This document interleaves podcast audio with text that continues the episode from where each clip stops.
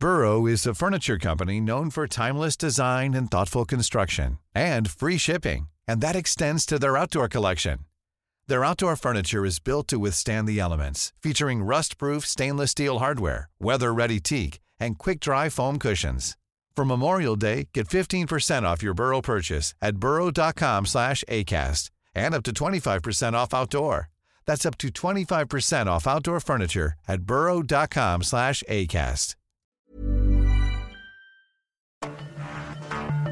Cada noche, los expertos se reúnen para debatir los temas que hacen historia en una mesa de análisis distinta. Aquí las entrevistas con los personajes y líderes de opinión, junto al análisis profundo de los temas trascendentes. Alfredo Ceja conduce un programa de Frente en Jalisco por el 100.3 de FM. Iniciamos.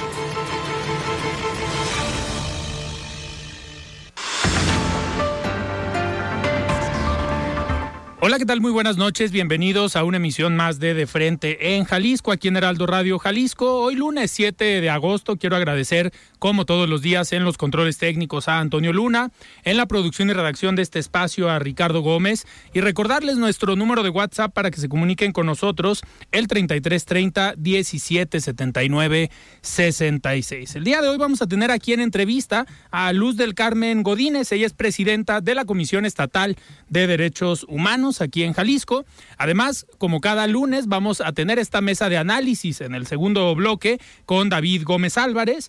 Y escucharemos el comentario de Rafael Santana Villegas, director de la Escuela de Comunicación de la Universidad Panamericana Campus Guadalajara. Y también escucharemos el comentario de Olga Navarro. Ella es comisionada presidenta del Instituto de Transparencia, Información Pública y Protección de Datos Personales del Estado de Jalisco. Les recordamos que nos pueden escuchar en nuestra página de internet heraldodemexico.com.mx, ahí buscar el apartado radio y encontrarán la emisora de Heraldo Radio Guadalajara. También nos pueden escuchar a través de iHeartRadio en el 100.3 de FM. El análisis de frente en Jalisco.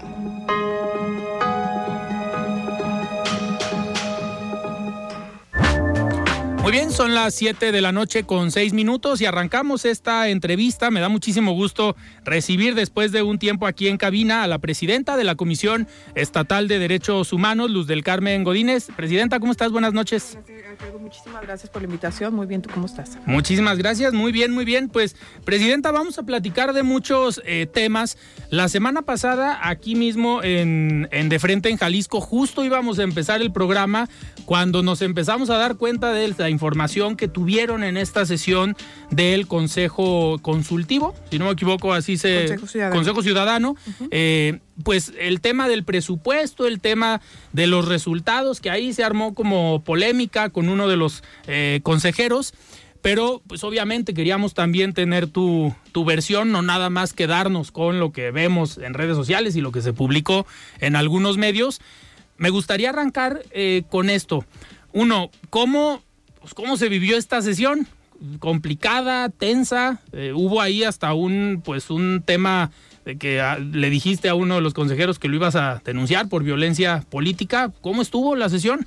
Bueno, fue una sesión, como bien comentas, Alfredo, donde nosotros por ley tenemos eh, ya estipulado o marcado por tiempos que cada año tenemos que presentar un anteproyecto del presupuesto para que se presente a su vez a Hacienda Pública y este a su vez al Congreso del Estado y de ahí se pueda discutir cuál es el presupuesto con el que estaríamos trabajando el próximo año. Es como la cartita al niño Dios. Es correcto. No quiere decir que ese presupuesto Claro. que se autorice en el Consejo es el que nos van a dar. Ojalá. Así es. Este, la ley nos marca que 15 días antes de convocar esa sesión tenemos que enviar a las consejeras y a los consejeros el anteproyecto o el presupuesto con todos los elementos para que ellos puedan conocer en qué queremos utilizar cada una de las partidas. Y no solamente esto, tenemos que mandarle eh, las matrices indicadores, los programas y todo lo como vamos a trabajar en la comisión y para ver cómo en qué cajita vamos a utilizar cada uno de los recursos. Claro. Comentarte que es un presupuesto que se presentó, se les mandó 15 días antes, se les convocó el 26 de julio a una mesa de trabajo para poderles explicar en dado caso de que tuvieran alguna duda, pues en qué, o justificarles por qué en esa partida esto y por qué Claro. otro. En esa sesión acudieron cuatro consejeros, entre ellos el que estuvo haciendo los señalamientos. Él a las dos horas de la sesión, son sesiones muy largas porque obviamente es un tema pues muy álgido, con mucha información. Eh, después de ver los indicadores, los programas, las matrices, dijo yo ya me voy, esto lleva mucho tiempo, eh, no vamos a llegar a nada, yo me retiro. Se retiró, continuamos con los otros tres consejeros revisando ya lo que del presupuesto ya de la comisión en esto. Okay. Eh, la ley contempla que en caso de que el, anteproyecto de presupuesto no sea aprobado de manera total o parcial por los consejeros y por las consejeras, eh, el Congreso será quien defina el proyecto de presupuesto para el siguiente año. Okay. Entonces hicimos este ejercicio con ellos. Comentarte que fue un ejercicio, como tú bien mencionas, una cartita del Niño Dios. Proyectamos a esto un incremento del 7.9%, que es una cuestión no... Pues prácticamente la inflación como está ahorita, ¿no? Es correcto. Si tú analizas cada una de las partidas, el incremento que estamos dando, por ejemplo, al capítulo muy es del 1.85% sobre lo que ya tenemos. ¿Qué quiere decir esto? No estamos incrementando plazas, estamos trabajando, y eso es importante comentártelo, con el número, mismo número de plazas que en el que yo ingresé hace un año, no estamos aumentando uno solo. Contempla el pago de quinquenios de las personas que están trabajando en la comisión y el incremento salarial de las personas que están de base. Comentarte que nosotros tenemos un sindicato al interior de la comisión en el cual también ya hay compromisos adquiridos y en el cual pues hay que cubrirles un incremento salarial. Eh, las otras partidas son gasto corriente, agua, luz, internet. Comentarte también que tenemos eh, no solamente las tres oficinas que tenemos en zona metropolitana, que es la de aquí de Pedro Moreno, tenemos una oficina en Inglaterra, en Avenida Inglaterra, y tenemos eh, atrás de la misma casa de Pedro Moreno en Morelos otro edificio que es propio de la comisión. Okay. Estos edificios, al nosotros llegar, encontramos un estado muy lamentable de mantenimiento. Tienen cero mantenimiento. Y son edificios antiguos, ¿no? Ya llevan algo de, tiempo. Comentarte también que en sesiones previas a las consejeras y a los consejeros se les ha comentado por no dictámenes propios nuestros. Tenemos un dictamen de protección civil del Colegio de mm, ingenieros, de la misma CIOP que nos habla de las condiciones que requieren una atención inmediata en condiciones de electricidad, mantenimiento de tuberías, en condiciones de un transformador de luz que está expuesto en el sótano, que puede representar un peligro de incendio, y cuestiones muy, el uso de voz y datos, que también es muy viejo. Entonces, tenemos ahí un presupuesto encimado de que necesitamos 11 millones de pesos para reparar el edificio que quede en óptimas condiciones a nivel interno, no son cuestiones externas que se puedan ver. Entonces está todo esto. El consejero que hizo esos señalamientos es un consejero que no ha acudido de manera permanente a las sesiones. Yo quiero reconocer de verdad el trabajo de las consejeras y los consejeros de la Comisión Estatal de Derechos Humanos, que son una parte medular para poder trabajar. Ellos representan eh, colectivos, asociaciones civiles con de, agendas de trabajo para nosotros muy importante como discapacidad, como temas de cultura de paz. Entonces todo esto suma a nosotros para tener un trabajo consensado y coordinado. Que, hay que resaltar para las personas que nos escuchan que no son no son empleados o no trabajan en la Comisión Estatal de Derechos Humanos, es un tema honorífico prácticamente la labor que van y hacen en el Consejo que los nombra el Congreso del Estado. Así es. Pero no por esto, digo, no son servidores públicos, no reciben un sueldo, pero sí tienen responsabilidades junto conmigo en esta tarea de llevar a cabo la comisión. ¿A qué me refiero? Simplemente por el hecho de conocer esas situaciones de irregularidades, Dios no lo quiera, pues todos tenemos responsabilidad. Por eso la importancia de tener como un presupuesto que ellos conocieran en qué se iba a utilizar. Y si tú lo ves, pues no hay para dónde moverlo, porque es el gasto operativo, no hay nómina oculta, como él decía, o sea, no hay nada oculto bajo el sol. Todo hemos tratado de trabajar en esta administración con una administración a puertas abiertas, comprometida con ellos, presentarles toda la información y ellos vienen de ejercicios diferentes de trabajo. Entonces, conmigo ha sido sumamos, este, busquemos cómo hacer de esto más y cómo llevar esa responsabilidad de manera conjunta. Y en esta parte de los, digo, las remodelaciones o los arreglos que requiere el edificio están basados o sustentados en informes técnicos de dependencias, eh, digamos, especialistas. Correcto. No son ideas de la presidenta de la comisión. No, no, no. Son necesidades que, por ejemplo, ahorita con el tiempo de lluvias hemos visto cómo se nos truenan tuberías de aguas negras por el uso que tienen, son tuberías ya muy viejas. Eh, el edificio tenía más de 10 años sin impermeabilizarse. Teníamos una antena de pararrayos que estaba eh, anclada al elevador, ni siquiera estaba totalmente sujetada, que esto era un peligro no nomás para la gente que está en la comisión, sino un aire cae y pues le puede pasar a algún ciudadano alguna desgracia. Entonces hemos estado sí cuidando mucho de estas situaciones porque si bien es cierto, la gente que trabaja en la comisión es gente muy valiosa y es la gente que nos ayuda a defender pues que los derechos humanos, si se están vulnerando, restituirlos y si no también prevenir. Entonces tenemos que empezar por cuidarlos a ellas y a ellos. Claro. Y en este sentido, ya para pasar, digamos, al año de gestión, eh, pues obviamente en muchas dependencias se utiliza el llamado informe eh, del primer año de trabajo. ¿Cómo, ¿Cómo te fue en este primer año en cuanto a si traes datos de haber recomendaciones hechas a las diferentes autoridades? Porque también algo que salió en la sesión fue que este consejero dijo que pues, no había resultados, que ahí fue donde entró la polémica, creo, más fuerte, donde dijiste que lo ibas a denunciar por violencia política, o al menos así se entendió. Sí, no, es que como ha habido sesiones previas donde él te digo no ha participado, y te puedo hablarte de las últimas 10 sesiones ordinarias y extraordinarias, él ha aparecido en cuatro pero solamente ha estado dos de maneras completa.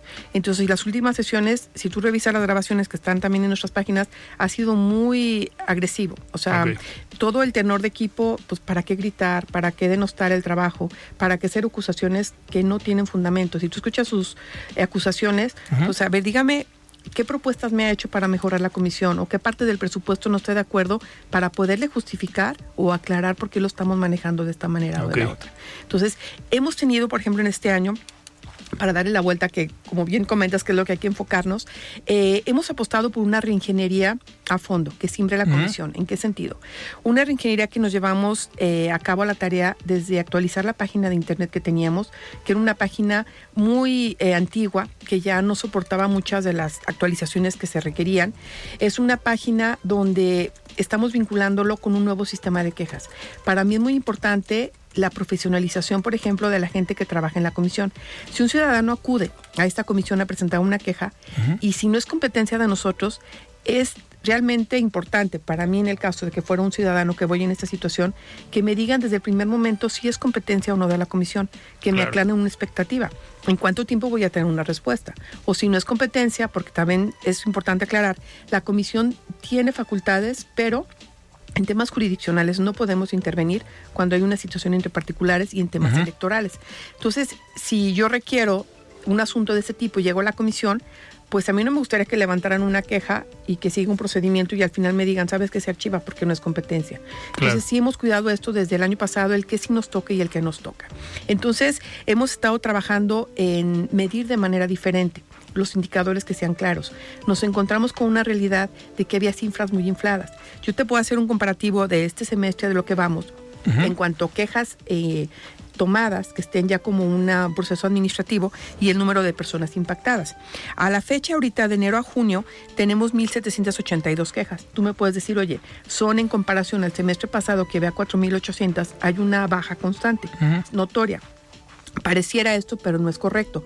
Anteriormente, cuando iba una queja colectiva, representaba 1.800 personas, se levantaban 1.800 quejas. No se hacía grupal. No se hace grupal. Ahora no. En este nuevo sistema, si tú vas por una queja colectiva, es una queja que involucra a 1.800 personas. Se les nombra así. En el impacto, de, por ejemplo, de personas, llevamos al momento, en este primer semestre, 3.745 personas atendidas que representa era como el total. El total a diferencia del semestre pasado que íbamos en 4.676 más o menos. O sea, son números más o menos que están ahí este, emparejados por este nuevo sistema de indicadores. Por ejemplo, las recomendaciones. Había recomendaciones eh, a los 125 municipios y se contaban como 125 recomendaciones. Ahora no, es una recomendación porque es un solo tema. Es la misma para los 125. ¿O qué caso tiene, por ejemplo, engañar al ciudadano y que llegue, le levanta una queja y a los dos semanas le digo, ¿sabe que ese archivo porque no es competencia de la comisión? Nomás para inflar un número. Anteriormente sí se contaba y se informaba. Ajá. Lo que tenemos ahora en el sistema de indicadores es quejas que se levantan, atenciones recibidas o conciliaciones que se hacen de manera inmediata. A la fecha tenemos 624 conciliaciones, que esto quiere decir que al momento de que llega la persona a presentar su situación, se busca una conciliación con la dependencia o con el servidor público y no llega ni siquiera sube a una visitaduría esta queja, se resuelve en el área de quejas. Entonces, estamos apostándole a una justicia restaurativa. Si nosotros como ciudadanos acudimos a la comisión, lo que queremos es que sea rápido y que me restituyan o me reparen la violación al derecho humano que he sufrido. Entonces, es a lo que le estamos apostando. Por eso también la profesionalización de los equipos, la capacitación Y también en este nuevo sistema de quejas va a llegar una etapa dentro de este mismo año donde el ciudadano va a ingresar a nuestra página con su número de quejas, se va a meter y va a ver el proceso en donde está su queja, en qué proceso administrativo. Presidenta, si tuvieras que, digamos, destacar en este año, ¿cuáles han sido los asuntos más complejos que te ha tocado eh, pues enfrentar? Porque al final la Comisión Estatal de Derechos Humanos, su objetivo es ser un contrapeso hasta cierto punto a las violaciones que comete una autoridad. ¿Cuáles han sido estos temas polémicos que pudieras decir o importantes también y delicados? Híjoles, yo miré a todos. Te voy a decir por qué. Nosotros cuando, cuando ingresamos aquí había cuatro visitadurías. Actualmente, con el mismo personal y con los ahorros que tenía, tenemos seis visitadurías. Decidimos trabajar por agendas. Lo mismo es complicado un tema de seguridad que un asunto ambiental o que un asunto que competa a niñas, niños y adolescentes o a personas desaparecidas o a personas de tortura. Yo creo que no pudiéramos medirle como ese grado de importancia. Todos son igual de graves y pues es la, es la apuesta, o sea, ir a dar respuesta a todos de manera puntual. Ahí hubo un tema también la semana pasada que eh, fue polémico de la detención de esta madre buscadora En Tlaquepaque. que en Tlaquepaque y que ahí también al parecer tú comentaste que se necesitaba una queja. Hay un acta de investigación. Comentarte también, anteriormente se levantaban actas de investigación. ¿Esto qué es? Un acta de investigación y una queja de oficio. No necesitamos que una persona vaya y levante o explique lo que le pasa. A través de una nota periodística, de un reportaje, se generan estas actas de investigación o quejas. Anteriormente se hacían todas así, pum, pum, pum, pum, y también para inflar números. Ahora no. Si levantamos una, hay una queja en este caso levantada por el, el incidente con esta persona del colectivo eh, Luz y Esperanza. Eh, y ya en el transcurso se integra y se ve si se resuelve ya como queja o si como acta de investigación. Entonces Ok. siguen trabajando en esa dinámica también. Y por, en este, a ver, en este tema de las personas desaparecidas, pues ha sido un tema preocupante en el estado, un tema complejo. Fue una de las visitadurías, si no me equivoco, que también se implementó. Ahora que Ya tú estaba. ya estaba. Eso ya estaba. Eh, ¿Es de las que más trabajo tiene? O Fíjate que no, yo creo que van todas en unas más que otras, obviamente. Eh, yo te puedo decir que el número de quejas la que más tiene es la cuarta visitaduría que tiene temas ambientales y temas administrativos. ¿Por qué? Por la cuestión de los colectivos que te digo que son quejas colectivas Ya. y se pudieran sumar. Pero eh, la queja, la visitaduría primera, que es la que tiene temas de desaparecidos y, y temas de tortura, ya estaba. Y es un tema que la- en lo personal a mí me preocupa mucho, pero también, también bien realista. Yo las reuniones que he tenido con las personas familiares de desaparecidos es, la comisión no puede generar una expectativa más allá de lo que puede hacer. ¿Qué podemos hacer? Orientar en la cuestión legal y psicológica. Solamente. ¿Qué sí podemos hacer? Y lo hicimos en el mes de octubre, implementamos un módulo de atención al interior del Instituto Jalisciense de Ciencias Forenses. Tuvimos un acercamiento con el ingeniero Quesada, pudimos implementarlo adentro y hemos tenido un resultado impresionante porque la gente se acerca sin necesidad de venir para acá, de trasladarse, a recibir una atención, a poner una queja, a saber cómo va el proceso del reconocimiento del cuerpo de su familiar o alguna duda en ese específico módulo sigue. Sigue trabajando al interior y hemos tenido un trabajo constante también con los colectivos, pero en la cuestión de realista. ¿Qué si nos toca como comisión? O sea, a mí no me gustaría que si yo estuviera en esa situación que me levantara una expectativa de algo que institucionalmente no puedo hacer. Entonces, ¿qué sí podemos hacer? Orientarles legalmente, estamos con todo el compromiso de esto y en atención psicológica también. En estos temas de seguridad de personas desaparecidas, pues obviamente hay, no quiero decir intereses, pero a veces se pisan callos y más cuando es el trabajo de la Comisión Estatal de Derechos Humanos. Hay presiones eh, hoy a la comisión por parte de entes externos, de autoridades, que todavía crean que están en un país de los años 80 donde los derechos humanos no servían para nada y no se cumplían y no había quien velara por ellos? Yo creo que no, ya no hay presión. Lo que sí hemos apostado es un trabajo corresponsable. ¿Por qué? Porque al interior de las dependencias es donde se cometen las violaciones a los derechos humanos. Entonces, si yo como dependencia no soy consciente de esto y no trabajo, no capacito, no sensibilizo y no reconozco, pues no vamos a llegar a algún grado. Hemos visto también que las vulneraciones a los derechos humanos va en crecimiento. Cada vez esto no va a pasar y pasa. Y así vamos, ¿no? Entonces, estamos apostándole también y de la mano con las instituciones a trabajar en el área, sí la de la Defensoría, para llevar a, garantizar los derechos humanos eh, de las personas o restituir los derechos humanos, pero también en el área como de equilibrio en la capacitación y en la sensibilización. Concretamente, con la Coordinación de Desarrollo de Seguridad Pública hemos estado estableciendo cursos desde eh, prevención de abuso sexual, eh, desde el mismo cursos de derechos humanos básicos, reconociendo primero la dignidad de la persona humana de los policías y que ellos tengan herramientas para saber cómo reaccionar. Y hemos estado trabajando mucho, no nada más con la policía, con todas las instituciones, con ayuntamientos también, porque es importante. Han firmado convenios, ¿no? También. hemos firmado convenios con gobiernos, con, eh, bueno, ayuntamientos, con gobierno del Estado, pero también con asociaciones civiles. Estamos llevando a cabo, por ejemplo, un diplomado ahorita en asistencia en derechos humanos, todos los martes, presencial, ya estamos por concluirlo, donde buscamos eso, el acercamiento con las asociaciones civiles, con estudiantes, con personas interesadas, y estamos también, abrimos en esta administración el Centro de Estudios en Derechos Humanos. ¿Qué quiere decir esto? Estamos apostándole a profesionalizar lo que te comentaba en un principio. Tenemos una especialidad con el REBOE y todo este aprobado en derechos humanos, en especialidad y en maestría. Apostándole primero a capacitar a nuestro personal, que siempre lo debo de reconocer, es un personal muy comprometido. Hay gente eh, que conoce mucho de esto en derechos humanos, que tiene toda su vida trabajando y es un capital importante y que se ha sumado en esta nueva reingeniería a homologar criterios, a homologar procesos, a buscar la eficiencia y la eficacia de los procesos administrativos también. Presidenta, pues vamos a estar muy atentos de todo lo que venga uno, con el presupuesto, vamos a ver, ya no se puede convocar a otra sesión para que se apruebe el anteproyecto, ya lo va a decidir el Congreso. El Congreso directamente. Pues vamos a hablar con los diputados a ver cómo a ver cómo lo están planteando. Así es. Muy bien, pues vamos a seguir pendientes de este tema y dejar claro lo que ya comentaste todavía siguen haciendo eh, pues temas o perseguir temas de oficio, investigar temas de oficio, no se están haciendo como guajes en la Comisión Estatal de Derechos Humanos. Nada más con la claridad de lo que sí nos toca y lo que no nos toca. Perfecto. Presidenta, muchísimas gracias. Muchísimas gracias, Alfredo. Muy bien, pues nosotros platicamos con Luz del Carmen Godínez, ella es presidenta de la Comisión Estatal de Derechos Humanos aquí en Jalisco. Vamos a un corte y regresamos.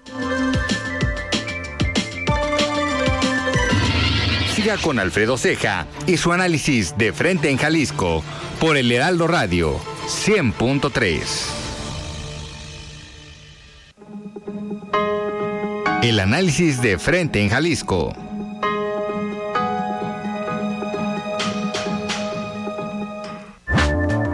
Muy bien, muchísimas gracias Olga por este comentario y me da muchísimo gusto ya tener en la línea en esta ocasión a David Gómez Álvarez para el análisis de los lunes. Estimado David, ¿cómo estás? Buenas noches. Creo que tenemos problemas con la comunicación con David. ¿Si me escuchas, David? ¿Qué tal, Alfredo? Muy buenas noches a ti, el auditorio. Muchísimas gracias, David. Oye, pues hay muchos temas de los cuales platicar, pero sin duda el tema de la última semana y de esta semana, pues es los famosos libros de texto gratuito. Escribí una columna la semana pasada al respecto y hoy el gobernador de Jalisco pues hace mención de esta política educativa que ya venían implementando con el secretario Juan Carlos Flores, que por cierto va a estar el miércoles aquí con, con nosotros. Eh, pues sobre esta polémica y el gobernador y el secretario dicen nosotros traemos nuestro propio sistema, no vamos a repartir los libros hasta que haya una orden judicial. Pero más allá de ahorita de este anuncio, David, ¿cómo, pues, cómo ves la polémica? Que yo no recuerdo que antes se hubiera hablado tan fuerte del contenido de los libros de texto gratuito, ni cuando estaba yo en la primaria, yo creo. ¿Sí nos escuchas, David? Sí. ¿Me escuchas? Estamos teniendo problemas con la comunicación con David, creo que nos está eh, fallando ahí un poquito la señal. Eh, ¿Alfredo? Sí, ya te escuchamos, David. Sí, te decía que sí ha habido polémica, sí ha habido, digamos, discusiones públicas en torno a los libros de texto gratuitos en anteriores sexenios. Sin embargo, como bien lo dices, nunca había habido una polémica tan grande, tan acentuada como la que está ocurriendo ahora y que está ocurriendo muy tardíamente, Alfredo Auditorio, porque estamos pues a menos de un mes de que inicien las clases y antes cuando surgieron algunas polémicas por los contenidos eh, pedagógicos de los libros de texto en relación a la educación sexual o al activismo o cuestiones de ese tipo, pues se había discutido con mucha más antelación, de suerte que nunca se puso realmente en riesgo el asunto de la entrega y distribución de los libros, la impresión y la distribución de los textos. Ahora lo que estamos viendo, yo lo dividiría en dos partes, Alfredo. Por un lado está el tema de los contenidos, que son muy polémicos, algunos dicen que son ideológicos, comunistas, antipedagógicos. Eh, eh, It's that time of the year. Your vacation is coming up. You can already hear the beach waves, feel the warm breeze, relax and think about work. You really, really want it all to work out while you're away. Monday.com gives you and the team that peace of mind. When all work is on one platform and everyone's in sync, things just flow wherever you are. Tap the banner to go to Monday.com. Burrow's furniture is built for the way you live. From ensuring easy assembly and disassembly to honoring highly requested new colors for their award winning seating, they always have their customers in mind. Their modular seating is made out of durable materials to last and grow with you. And with Burrow, you always get fast, free shipping. Get up to 60% off during Burrow's Memorial Day sale at burrow.com slash ACAST. That's burrow.com slash ACAST. burrow.com slash ACAST. Liberales, lo que tú quieras, que es una discusión que tendríamos que dar como país de manera mucho más profunda, porque no es posible que esto lo decían unos pocos cuantos en un escritorio encerrados, sin dar la cara, sin hacer las cosas como lo mandata la ley, porque hay un procedimiento para modificar los textos. No, no es una atribución ni del presidente ni del secretario de Educación a nivel federal, ni de un burócrata insolente como es Marta Riega, que cree tener la verdad y con desdén ha se ha burlado de todo el país. No, hay un procedimiento que fue violado, es eh, fue ilegal la forma en que se elaboraron los libros de textos o los cambios a estos libros de textos. Ahora bien, el otro problema, por el otro lado, tiene que ver con errores básicos, con errores ortográficos, con cuestiones mal escritas, con cuestiones de descuido, de mala implementación de la política educativa. Eso es mucho más grave, porque uno podría decir, bueno, prácticamente este gobierno quiere imprimir su sello y quiere, saltándose toda la legalidad, toda la normatividad, meter los contenidos que mejor le convengan. Bueno, eso me parece un autoritarismo, eh, digamos, inusual, pero podría uno entender el punto. Pero el hecho de que se vayan con errores gramaticales, de presentación básicos, eso es lamentable. Eso habla de una serie de funcionarios reprobables que no deberían ni siquiera tener sus certificados. Y eso es lo que me parece más grave. Y eso es lo que el gobierno no ha admitido. Piensa que hay una especie de complot en su contra. Y no, se trata nada menos de los libros de texto de los niños de este país. Entonces sí, sí me parece que es una polémica que se ha salido de control y que el gobierno pues lo está manejando como siempre como un complot, cuando en realidad simplemente es una crítica. Sí hay grupos de derecha conservadores que por supuesto se oponen a ciertos contenidos.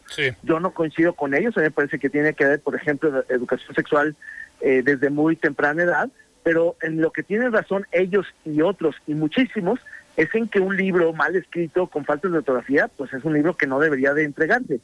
Ahora bien, yo creo que el gobernador de Jalisco será uno de los pocos mandatarios que le, la, alce la diga, oigan, un momento, estos, estos libros son, son, lamentables, hay que esperar primero a ver que, que, efectivamente se resuelva el tema de, del amparo, yo creo que se va a resolver muy rápido, creo que es difícil que un juez del, del federal, del administrativo, pueda detener una cuestión de ese tipo.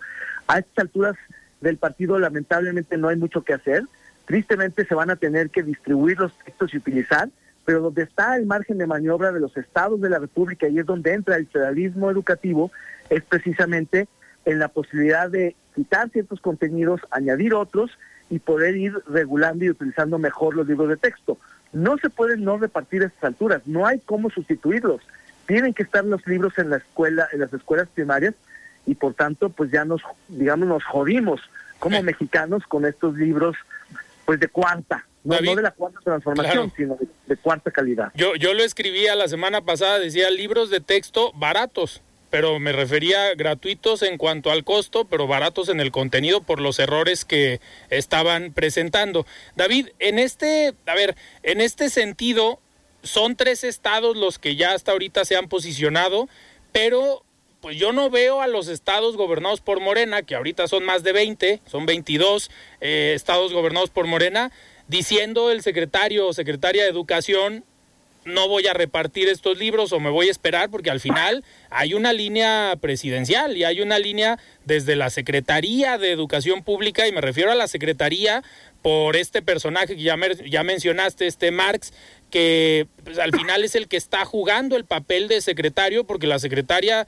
de Educación Pública pues es inexistente. Digo, muchos de los secretarios están inexistentes cuando hay crisis. Ya pasó en el COVID con el secretario Alcocer, que salía Hugo López Gatel, pero ahorita en esta crisis, por el contenido de los libros, pues la secretaria sigue sin saber qué responder, yo creo, ¿no? Pues está borrada, siempre lo estuvo. La verdad es que nunca tuvo el perfil para ocupar semejante responsabilidad. Es una de las secretarías de Estado más importantes, la que han ocupado pues personajes de la talla de Vasconcelos, Agustín Cáñez y tan, Reyes Heroles, y esta señora, que era creo que las relaciones públicas, no tengo nada contra ella, pero de, definitiva no tiene nada que hacer ahí, y tan no lo tiene que no ha salido a dar la cara. Se hizo famosa, recordarás, Alfredo Auditorio, cuando le preguntaron alguna cuestión básica del calendario y dijo, no sabría cómo responder. Eso es, es todo lo que ha hecho en lo que lleva de su gestión, poco más de un año desde que se fue Esteban Moctezuma, Barragán, que tenía quizá un poquito mejor perfil. No, y, después Delfina. y Delfina, claro, también, que se fue como candidata y ahora gobernadora del Estado de México. En mi opinión tampoco tenía perfil, pero bueno, por lo menos era un poco más entrona y daba la cara. Leticia Ramírez, que entiendo que así se llama, la secretaria de Educación, pues está absolutamente borrada. Y este insolente, este funcionario displicente, eh, que se llama Marcha Reaga, que se ha burlado de todo y que se está queriendo martirizar, me parece de muchísima irresponsabilidad. Creo que el presidente no está midiendo las consecuencias de un error de este tipo, donde es, no se trata de un programa social que puedas corregir sobre la marcha, se trata de un libro de texto que lo van a utilizar millones de niños del país en sus escuelas. Entonces no estamos hablando de algo menor, no deberíamos de estar, digamos, politizando de esta manera los contenidos. Tendría que haber comités entrados por expertos pluralmente que discutieran y buscaran un consenso. Me parece absurdo que lleguemos a este punto cuando el gobierno con todo sigilo, con toda opacidad, realizó estos cambios, insisto, fuera de toda normatividad, digamos, eh, haciendo ilegalidades, y por esconder todo esto que querían hacer a espaldas de la sociedad y de los padres de familia y de los educadores y de los maestros de este país, pues se dieron a las prisas y de forma precipitada dieron con estos libros que, como bien dice, son no solo económicos o gratuitos, sino unas baratijas. Claro. Oye, David, pero al final la política educativa que en cualquier democracia tendría que ser la política y la secretaría más importante del país porque de eso va a depender el futuro de las próximas generaciones, de que tengan un buen desarrollo social, un buen desarrollo económico, pues eh, que sean personas que eh, tengan un rumbo de vida en los próximos años yo creo que ha sido de las más afectadas en esta administración. Digo, hablar bien o mal de la reforma educativa que implementó eh, Peña Nieto, no nos vamos a meter a eso, pero al final evaluar a los maestros a lo mejor se podrá cuestionar la forma, pero la evaluación a los maestros creo que era buena. La echaron para atrás. Después llega Delfina con todas estas polémicas y ahora esto con los libros de texto, pues pareciera que el último tema que importa en este país es la educación de los niños y de los jóvenes. Gilberto Guevara Niebla, que es un investigador emérito ahora en la Universidad de Guadalajara, quizá uno de los referentes vivos más importantes de la educación de este país, escribió hace ya casi 30 años un libro que en su momento fue muy famoso y hoy me parece más vigente que nunca, La catástrofe silenciosa. Y justamente lo que él decía es que a diferencia de la seguridad pública o la salud, donde el deterioro es muy evidente, donde hay manifestaciones y protestas y molestias, es decir, si a ti te asaltan en la calle o te roban en tu casa, pues es muy palpable el malestar y el daño ocasionado. Si tú te enfermas y no hay medicinas, lo cual también ocurre en este país todos los días, o si acudes a un hospital y no hay cama, pues eso genera molestias y movilizaciones y protestas. Pero en el caso de la educación, Alfredo Auditorio, es muy distinto, porque en realidad es muy difícil de, digamos, identificar el deterioro, la afectación negativa o la mala calidad De hecho, en las encuestas que existen en este país, y yo me metí en algún momento a, este tema, de hecho, mi primera publicación se llama justamente Educar en el Federalismo, la política de descentralización educativa en México, decía justamente que el deterioro en el país en materia educativa es muy difícil de denunciar, identificar y de que provoque o produzca movilizaciones o protestas. Y es que la mayoría de los padres de familia están agradecidos con el gobierno, con el Estado mexicano, porque existe un lugar para sus hijos en los centros educativos, porque prefieren que vayan a una primaria aunque no aprendan nada, a que se queden con la abuela o en la guardería, porque prefieren que sus adolescentes vayan a una secundaria o una preparatoria, aun cuando no aprendan, que es preferible a que se queden en la calle y puedan ser eh, captados por el crimen organizado. Y en ese sentido, en lugar de exigir buenos contenidos, buen nivel académico, buenos profesores, evaluaciones eh, y todo lo que conlleva un buen sistema educativo de calidad, pues lo que hay es un pésimo sistema educativo, una pésima nivel. O sea, ya sabemos que México reprueba las pruebas PISA, que tenemos el peor nivel educativo de los países de la OSDE. En los indicadores educativos estamos fatal y que después de la pandemia el rezago educativo es alarmante en este país. Y no se está midiendo. Están pasando estas cuestiones y no hay realmente una protesta. Era para que hubiera caído la Secretaría de Educación hace ya días por inepta y por incluso, yo diría, o, por opacidad, por la manera en que hizo este desaguisado con los libros de texto. Sin embargo, el presidente la sale a defender, ella no da la cara, habla un, un funcionario que no debería estar ahí y tenemos un problema como país gravísimo que ya rebasa por mucho a las instituciones, no digamos a los ineptos que las ocupan en este momento. Claro. David, pero aparte, ahorita tú hablabas de estas pruebas eh, PISA o en su momento lo llamaron pruebas eh, Planea.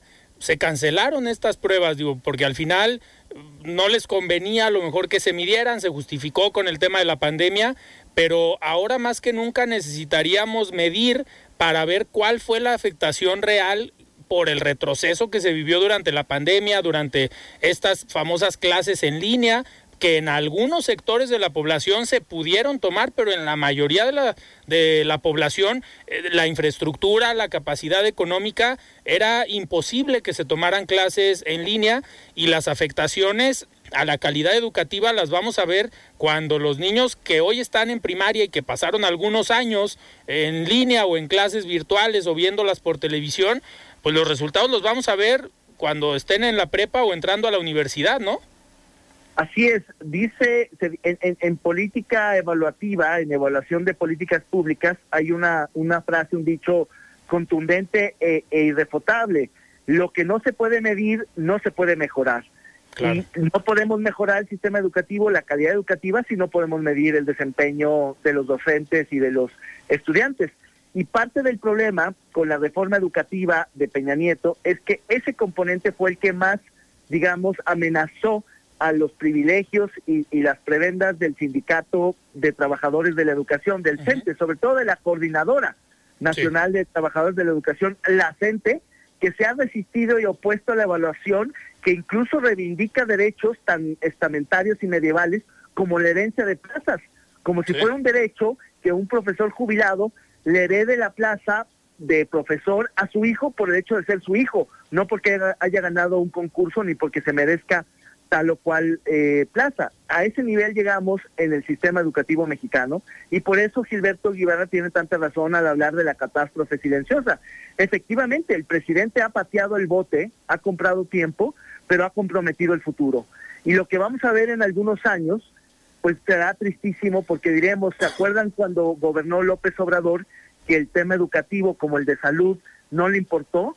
Puso a una secretaria inepta, puso a un eh, doctrinario beligerante al frente de los libros de texto, nunca remedió el rezago educativo, se opuso a, las evaluaciones, concedió todas sus demandas a la gente, consintió a los peores esquiroles del sindicato para tenerlos a modo y cerca y que no hicieran ruido, combatió a los padres de familia porque levantaron la voz.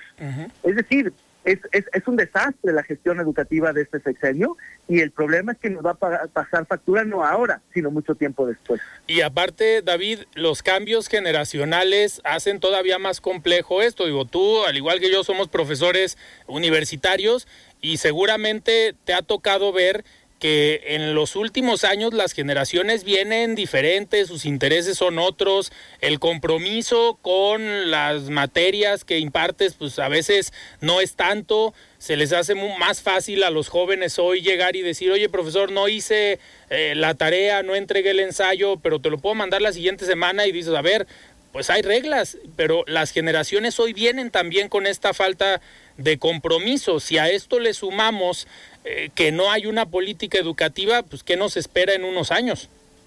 No, no, sí, y, la preocupación hay que decirlo, algunos tenemos el privilegio de haber ido a ciertas instituciones educativas, académicas, entre las mejores, quizás nuestros hijos, nuestros parientes, nuestros cercanos, también hayan tenido ese privilegio, pero yo, aquí estamos hablando de la inmensa mayoría de mexicanos que no tienen otra oportunidad y que la escuela significa pues su, su, su la posibilidad de un ascenso social, de una mejor movilidad social, de un mayor ingreso económico futuro y estamos comprometiendo justamente al país al no tener un buen sistema educativo.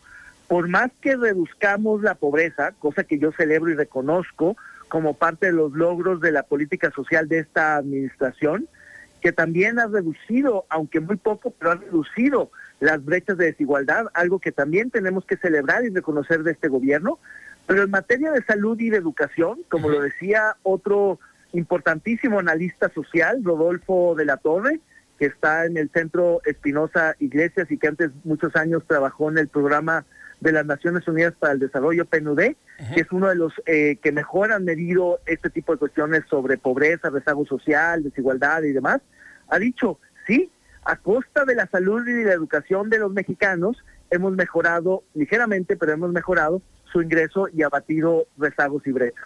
Unas por otras. Yo no creo que ah, deberíamos de optar por una u otra cosa. Yo creo que tendríamos que hacer un doble esfuerzo, pero parte del desdén de esta administración tiene que ver con la falta de entendimiento de las implicaciones de la política educativa para el futuro de México. Totalmente. David, pues muchísimas gracias por este análisis, que ya vamos a hacerlo habitual los días lunes. Por acá nos vemos el próximo sin falta, ahí te veo en cabina, estimado Alfredo. Buenas noches, auditorio de Heraldo Radio. Muchísimas gracias, David Gómez Álvarez, analista político aquí todos los lunes. Y antes de despedirnos, vamos a escuchar el comentario de Rafael Santana Villegas, director de la Escuela de Comunicación de la Universidad Panamericana. Estimado Rafa, ¿cómo estás? Buenas noches. Buenas noches, Alfredo. Te saludo con gusto, al igual que a quienes nos escuchan en este primer lunes del mes de agosto.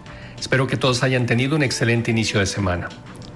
A principios del pasado mes de junio, Alfredo, una noticia fechada en Suecia abrió el debate sobre el uso de las tecnologías en la educación, pues Lotta Edholm, ministra de Escuelas de aquel país escandinavo, dio a conocer que cancelarían su plan de educación digital, redireccionando los fondos para la distribución de libros de texto.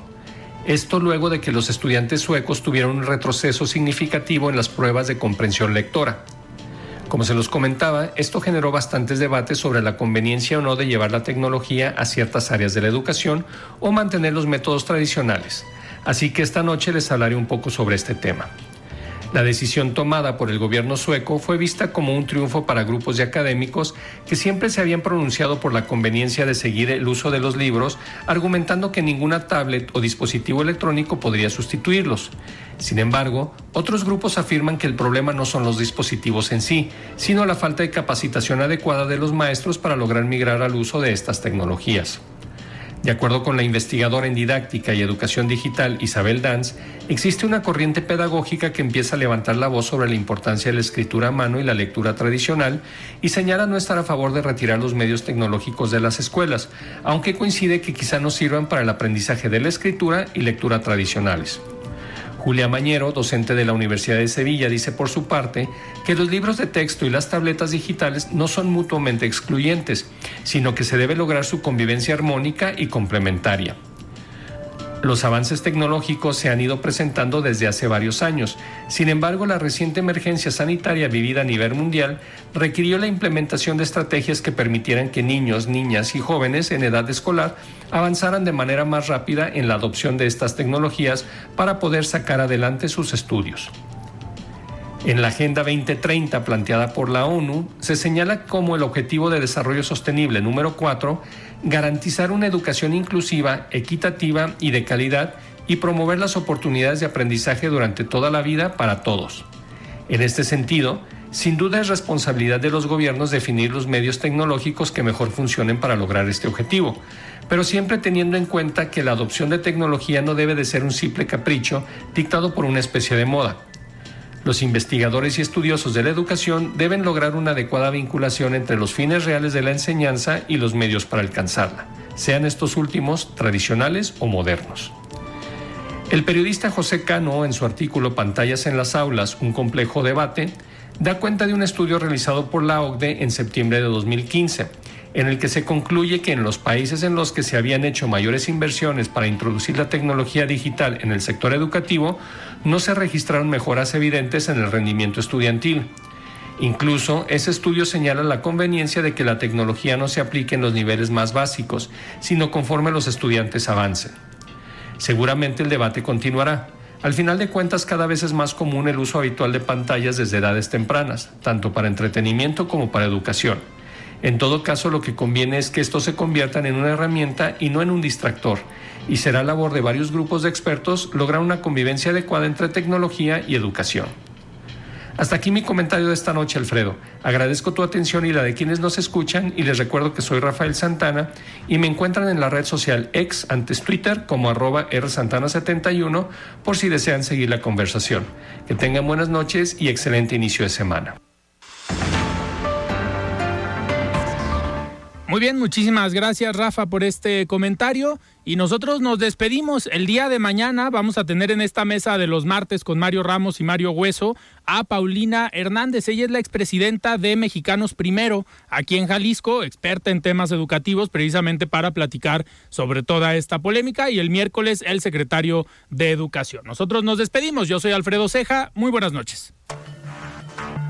Alfredo Ceja los espera de lunes a viernes para que junto con los expertos y líderes de opinión analicen la noticia y a sus protagonistas. Esto fue De Frente en Jalisco, otra exclusiva de El Heraldo Radio.